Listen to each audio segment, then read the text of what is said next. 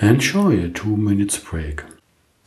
Sit relaxed, close your eyes, take some deep breath, and listen to the sound of the forest. Hear the wind through the trees, the birds, and the bees.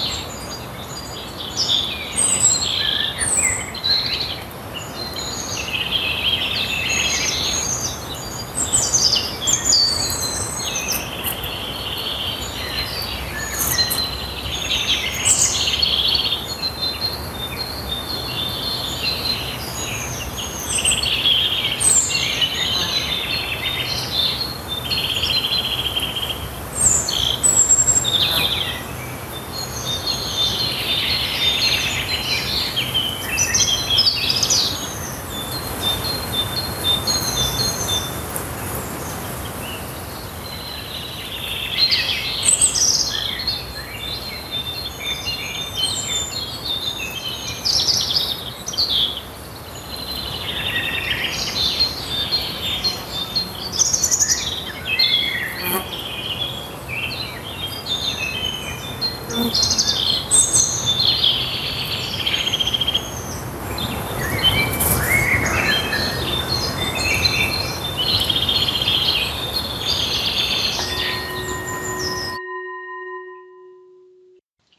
now it's time to come back. Take a last deep breath. Open your eyes. Stretch your body as you like and you need.